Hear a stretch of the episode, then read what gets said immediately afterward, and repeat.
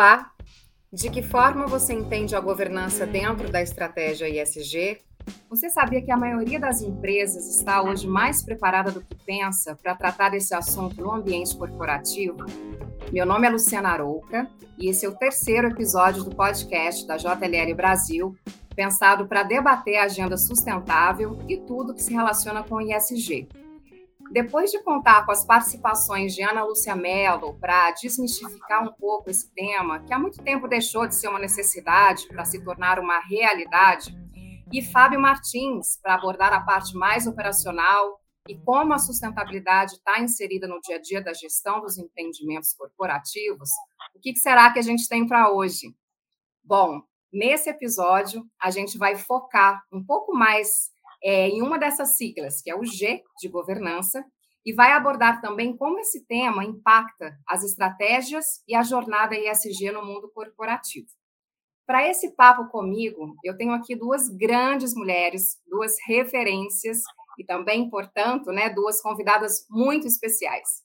Hoje recebemos Renata Bertelli, vice-presidente de Compliance, Governança e Sustentabilidade na Oi, e Aline Assis, diretora jurídica Latam e Brasil da JLL. Sejam muito bem-vindas e é um prazer ter vocês conosco. Obrigada, Lu.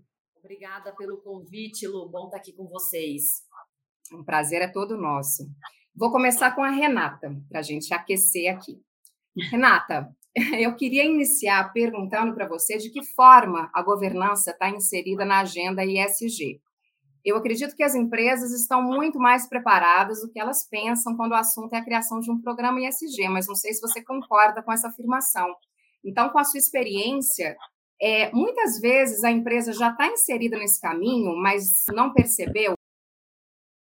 Bom, Lu, eu acho que é isso mesmo.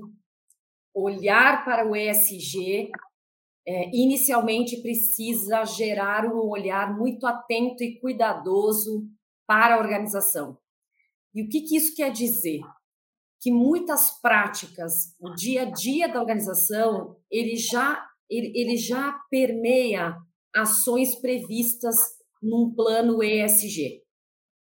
Dando destaque aqui para a questão de governança dentro do, do, do pilar de, de, de, formação e de construção de um bom plano ESG, né, com esse olhar para o ESG, eu entendo que a governança ela é um pilar de sustentação.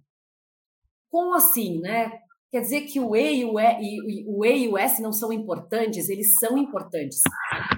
Não é dizer qual é o mais importante, mas aqui é chamar a atenção que a governança ela, ela é um pilar porque ela permeia a definição da estratégia, ela permeia os investimentos que vão ser feitos, ela, ela dita né, de qual é o fluxo da governança, dos ritos que precisam ser promovidos para que o tema de sustentabilidade e o próprio tema social sejam debatidos e conectados com a estratégia da companhia.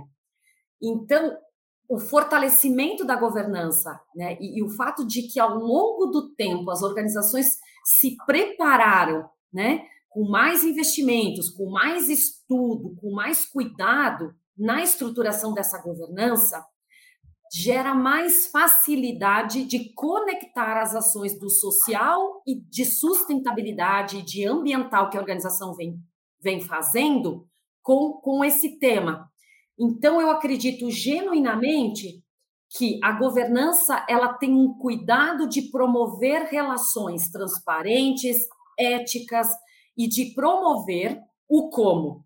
Eu acho que a, a, acho que a palavra o como ela é vital para que ela possa uh, para que ela possa contar, para que ela possa dar continuidade ao que a empresa acredita na sua geração de valor em todos os sentidos, para todos os stakeholders.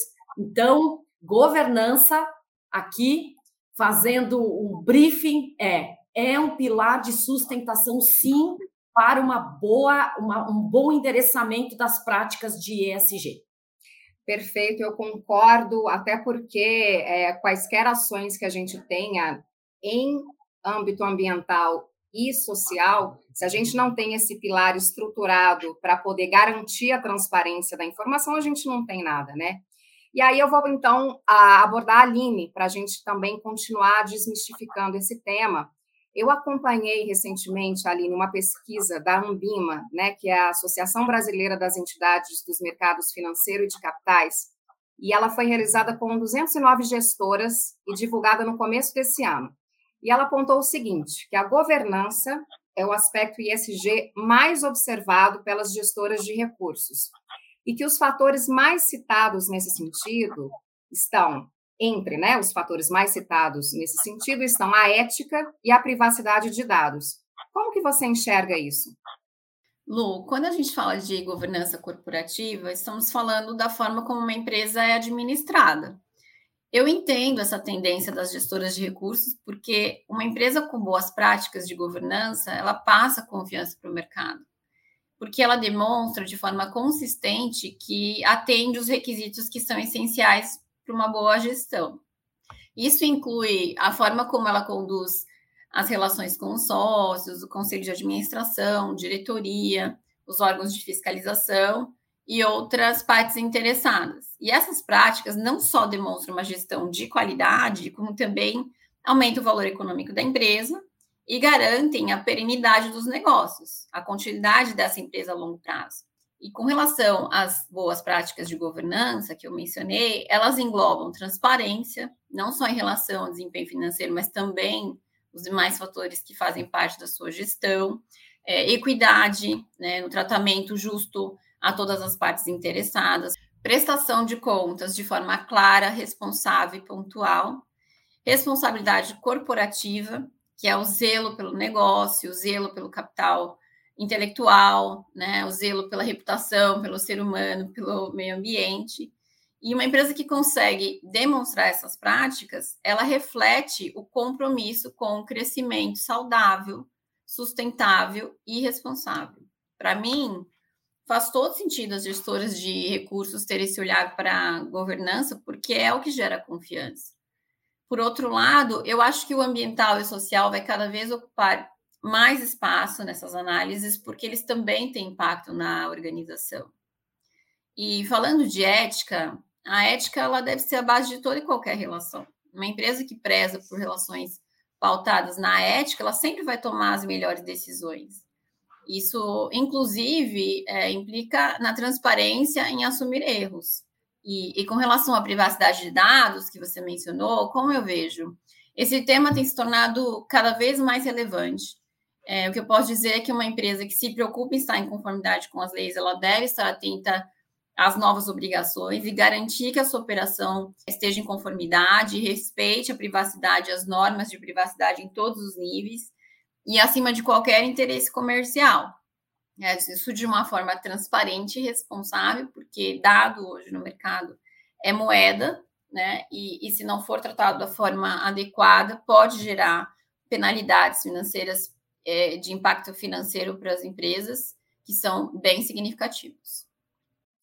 Excelente. Até fazendo um link rápido aqui, né? É, é, a nova forma também a ISG das empresas não apenas olharem para lucros, né? Mas é, como que ela pode dar lucros de forma responsável, de forma sustentável, né? E se ancorando nas empresas que de fato estão é, mostrando comprometimento com a transparência e com todas as normas, né, que, que precisam ser atendidas. Eu acho que sucesso vai significar isso daqui para frente. Você conseguir ter uma empresa com todo essa, esse programa de boas práticas corporativas implementado e se manter rentável.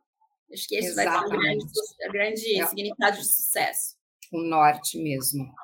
Bom, voltando então com Renata, eu queria fazer uma conexão entre governança, compliance e sustentabilidade.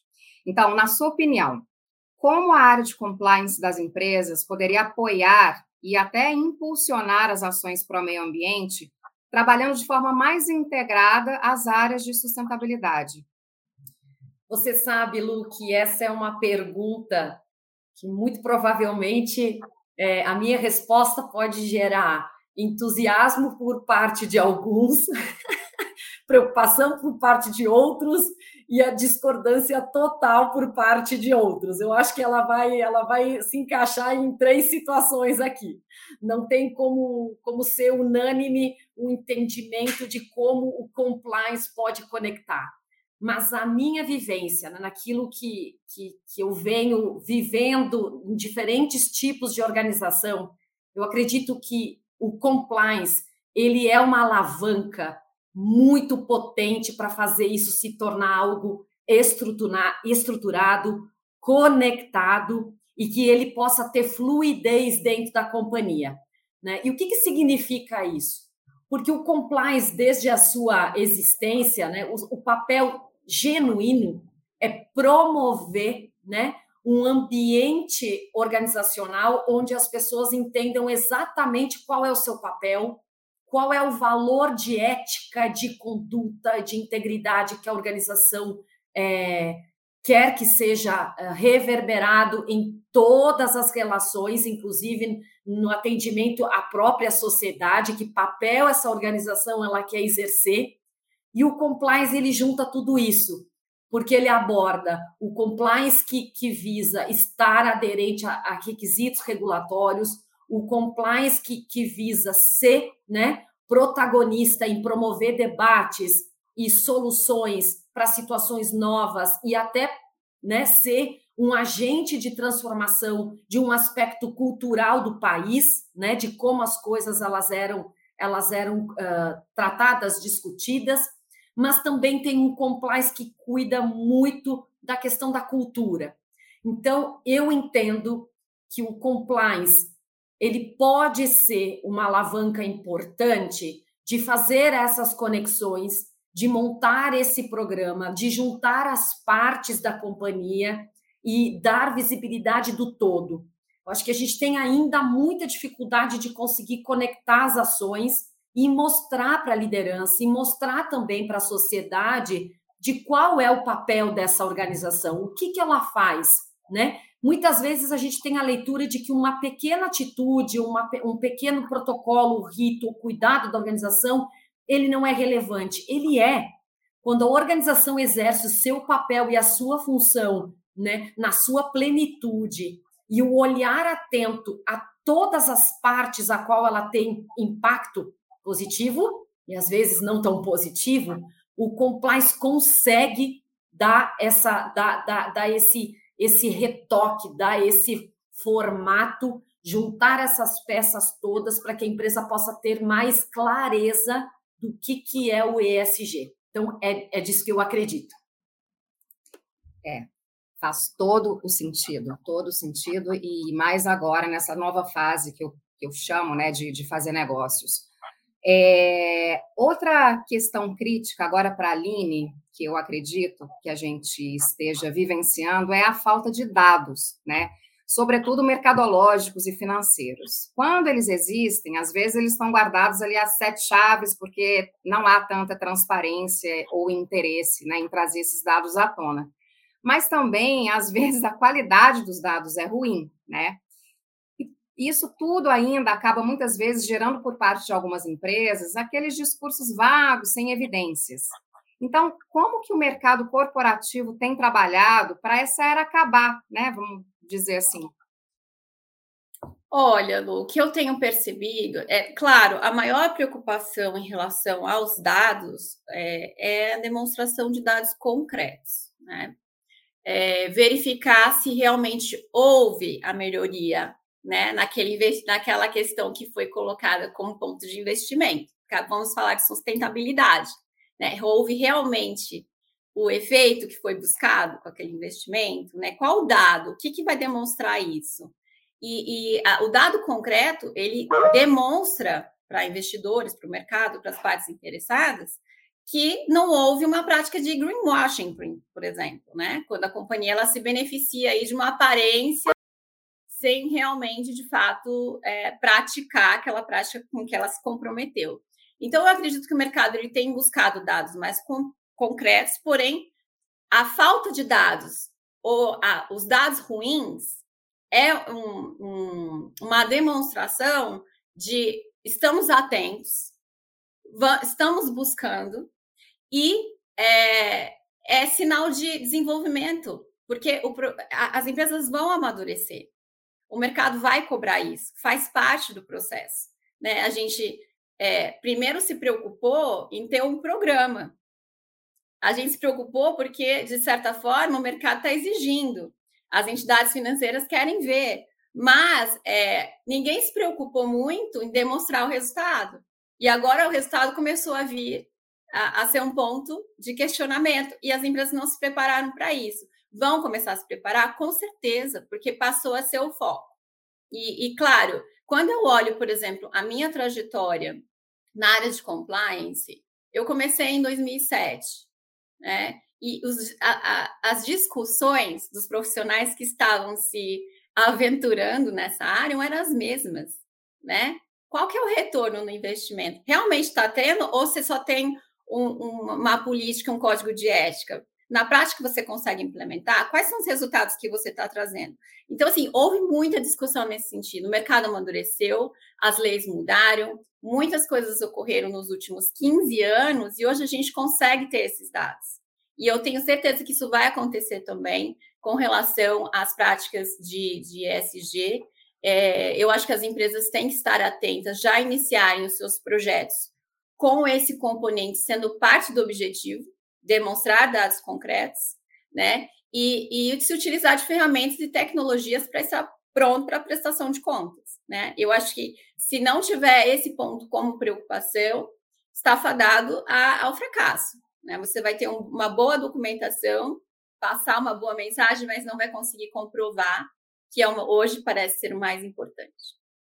Sim, eu queria complementar, é muito importante tudo isso que você traz. É, a gente também pensando na agenda ISG, grande parte a gente vai ter que se debruçar nos dados para poder validar é, todos os avanços ou as práticas dentro dessa agenda. Mas vai haver também questões que vão ser um pouco mais subjetivas, elas não são muito tangíveis de serem mensuradas, e também a gente vai ter que aprender a como a trazer à tona essas informações de forma transparente. Então, eu concordo com você que a gente está experimentando aí uma transformação é, e que a gente realmente vai ter que se dar as mãos para aprender juntos a como passar por isso e como estruturar melhor essa nova forma no mercado. E aí, nesse sentido também, eu quero trazer um ponto que é sobre os relatórios, os famosos relatórios ISG, que eu acho que eles também corroboram com essa questão dos dados, de como a gente vai comparar é, né, quem é quem na fila do pão, igual se fala hoje em dia. Então, vamos lá, Renata, o quanto a falta de uma regulamentação ou de uma medição universal nesse sentido acaba afetando especificamente o pilar de governança. E aí, gente, fiquem à vontade depois também, Aline, se quiser complementar, se tiverem algum exemplo das empresas, enfim, que vocês já trabalharam, que vocês estão, para ilustrar. Tá ótimo. Lu, eu acho que sempre é muito desafiador essas práticas de, de ESG ou até as próprias práticas de GRC, de governança, riscos e conformidade. A gente sempre tem muita dificuldade de conseguir mostrar dados concretos para o board, para conselho e até para o mercado. É, e eu queria expandir um pouquinho essa minha visão da, da, da pergunta, depois eu volto para o tema de governança, mas o, o que eu acho que, que são caminhos importantes para que a gente pudesse refletir. Quando você olha o ESG, é, nós temos uma referência que, são, que, que é o questionário, né, que, que, que são os protocolos de avaliação do, do, do ISB3. Ele tem sido uma boa ferramenta para que a gente pudesse avaliar, entender qual é o olhar que está sendo dado para os três temas, né, para as três chaves aí de, de, de referência desse tema ESG. Pois bem, em cima desses critérios, dessas perguntas, você consegue muito bem uh, conectar temas com outros tipos de certificação. Vou dar um exemplo aqui. É, se você for uma empresa que tem uma certificação ambiental pela ISO, essa certificação ela é um balizador da maturidade do avanço que você vem é, percorrendo ao longo do tempo, do tempo no tema ambiental. Na questão de, de conformidade, por exemplo, nós temos algumas, algumas avaliações. O próprio selo Proética da, da CGU, a própria certificação ISO também. Então, o que a gente tem feito é tentar quebrar estes temas todos em pequenos tópicos e buscar no mercado, né, quais são as medidas de avaliação da evolução desse tema que a companhia pode ter. Porque senão você fica levando para a organização demandas, frentes de trabalho e ela não consegue ter, tangibilizar o avanço desses temas dentro da companhia. Quando a gente fala de privacidade, privacidade é super desafiador, né? Tem, tem algumas pesquisas, alguns institutos que fazem avaliações.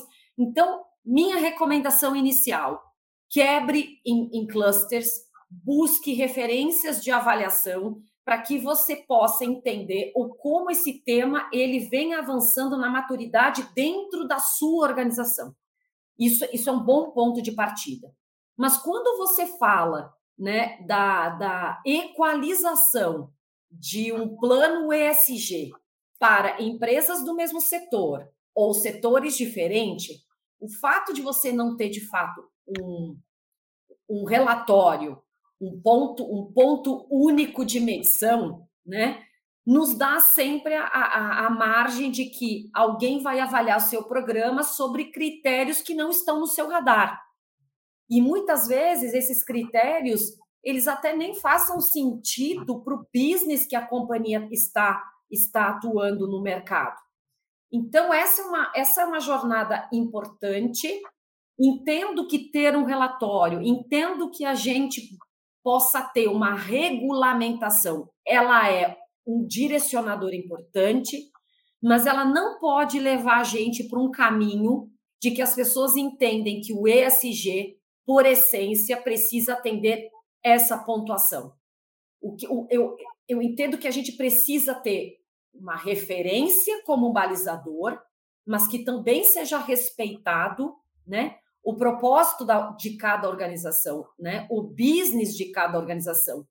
Porque se ela atua num setor que tem um aspecto muito relevante de impacto ambiental, certamente esse negócio deveria ser muito mais uh, escrutinado, avaliado nesse tema.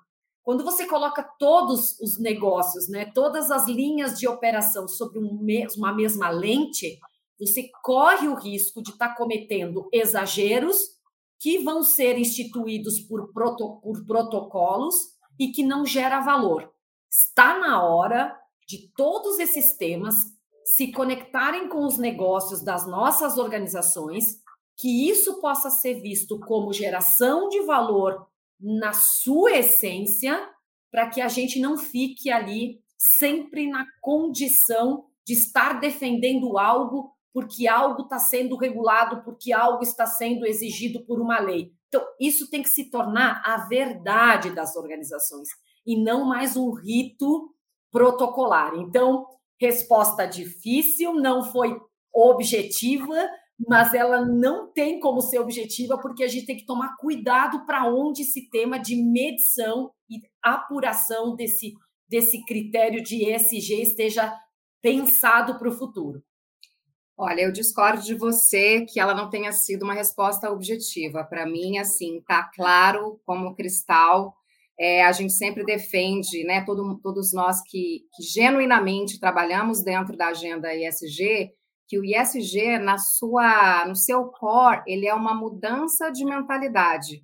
Né? E para que isso ocorra, isso é inerente a qualquer tipo de regulamentação né, é, se, se houver empresas que, que caminhem né, nessa direção de eu vou atender o que a lei está me exigindo e ponto final, e que não seja né, um, um ator crítico aí, né, de quais são esses critérios, né, que tipo de regulatório faz sentido para o meu negócio, como você bem ilustrou aí, né, a gente está falando de impactos, a gente tem que ter consciência do nosso negócio em relação aos impactos que ele gera é, para o meio ambiente, para a sociedade em geral, né?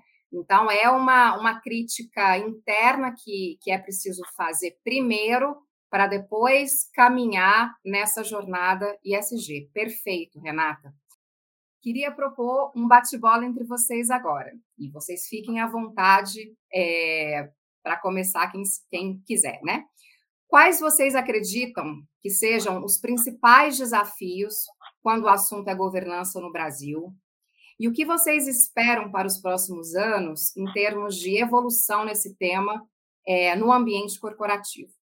Sim, eu posso começar. É, eu acho que a gente evoluiu tanto assim nos últimos anos, e eu estou nesse mercado e acompanho vários profissionais, empresas. Eu acho que a gente teve assim um, crescimento enorme é, na questão de melhores práticas de governança. É, hoje você fala do assunto, as pessoas sabem que você está falando. Né? Há 15 anos atrás, as pessoas falavam hum, governança. Então, já teve uma evolução muito grande, mas os desafios, eles sempre se apresentam, né? É, é uma constante é, seja por questões é, do, de, de, do ambiente que a gente está inserido, né? A gente acabou de passar por uma pandemia que trouxe inúmeras coisas, né, e desafios para todas as empresas, a questão humana, né, a questão social, a questão é, ambiental. Então, a gente está sempre se deparando e lidando com desafios, mas o que, que eu acredito? Eu acredito muito na cultura né, a cultura que está inserida dentro da empresa.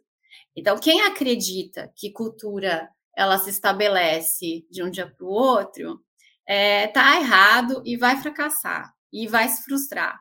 Né? A cultura é, corporativa, de governança, de ética, de compliance, ela, ela é uma coisa que você trabalha para ter resultado, às vezes em cinco, seis, sete anos e você conseguir enxergar isso dentro das organizações. Então, você tem que ter muita resiliência, tem que focar muito nos objetivos, não desistir com os desafios que vão aparecer o tempo todo, entender que você vai ter problemas, todas as empresas têm, que as pessoas vão cometer erros, que todas as, as pessoas cometem erros e é normal, e a gente tem que passar por cima disso, focando no quê? Na cultura. Eu acho que a cultura organizacional, ela, ela ela, quando ela está permeada, ela está realmente inserida num contexto, as pessoas passam a ter comportamentos que fazem sentido para o todo, né? Então, não sei se a Renata concorda comigo, mas quando a cultura está bem estabelecida, as coisas ficam mais fáceis. E é um trabalho diário, um trabalho constante. Aline, eu super concordo com você. E eu acho que o grande, um outro desafio que nós temos aqui é um pouco do, dos executivos e dos profissionais que trabalham com esses temas. Eu venho falando muito ao longo do tempo para algumas pessoas que convivem comigo, as trocas, de que a gente tem um papel importante de sair de meros executores de ritos e protocolos e conectar isso na essência do negócio. Aline, essa geração né, de novos profissionais e essa geração de hoje que cuida desses temas dentro das organizações precisa ter um olhar mais atento à questão de qual é o impacto que a cultura organizacional tem nesse modelo, o business que ela atua, né? E como esse assunto ele precisa ser conectado de forma gradativa, de uma maneira simples, de uma linguagem que faça sentido para as pessoas. Né? Sempre pergunto para as pessoas assim: olha, quando você contrata um analista de suprimentos, um analista financeiro, um vendedor, você coloca como pré-requisito que ele seja minimamente um conhecedor do compliance, da governança de riscos?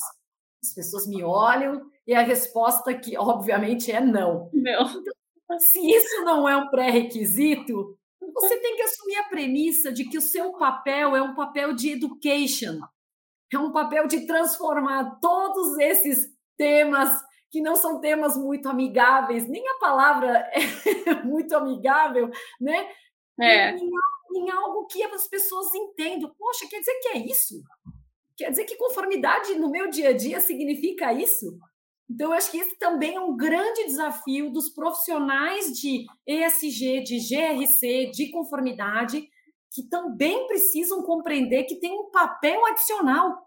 E, na verdade, ele não é adicional, me, me parece que aqui é o principal para é que isso possa seguir av avançando e trazendo mais e mais potência né, para essas organizações quando elas aderem isso na sua essência, né? Exatamente. Eu vi isso acontecer na JLL, como a, Luciana mencionou. Eu estou há 15 anos na empresa. Então, assim, o fato de ter acompanhado essa evolução de mudança cultural me traz uma bagagem, uma propriedade para falar que precisa ter paciência, precisa estar atento a todos os processos, precisa estar junto de todas as áreas de negócio e trabalhar fortemente nesse papel que você mencionou, Renata, educativo. Então, é, Luciana, eu acho que o SG é, tem muito aí a ver com, com esses processos educativos constantes, diários, em pequenas coisas como a Renata mencionou, um processo de seleção. Se você não está considerando é, esse, esse conhecimento, como é que você vai assegurar né, que, a, que a pessoa vai seguir no mesmo objetivo, no mesmo, né, é, enfim, cultura? Então, são coisas pequenas que a gente tem que estar atento e trabalhar aí com, com um processo educacional de longo prazo. Olha, eu acho que nós estamos muito alinhadas. É, o público não está nos vendo, mas eu estou aplaudindo. É, assim, estou muito feliz com tudo que foi é, discutido aqui hoje. Sobre isso, a governança ela tem um papel fundamental para ajudar, né, que, que as empresas consigam trilhar é, melhor, de forma genuína, essa jornada essa parte da comunicação é essencial, né? A gente sempre aqui tem o costume de falar, talvez com alta diretoria ou com nível gerencial, a gente tem que falar para todo mundo e a gente tem que exercer essas várias formas de se comunicar é, com um repertório que realmente chegue em todas as pessoas, né? Desde a base na operação até a alta liderança, para que essa transformação que vocês tão bem colocaram aqui hoje aconteça, né? De novo, a cultura é um exercício diário, é um trabalho de formiguinha, e a cultura está para o ISG, assim como o ISG está para a governança, enfim. É, acho que a gente vai ter que depois estender esse papo num happy hour, num café, porque as ideias ficam fervilhando. Tem muita para falar. Muita coisa para falar, mas infelizmente o nosso tempo chegou ao fim. E eu queria assim agradecer esse debate de altíssimo nível.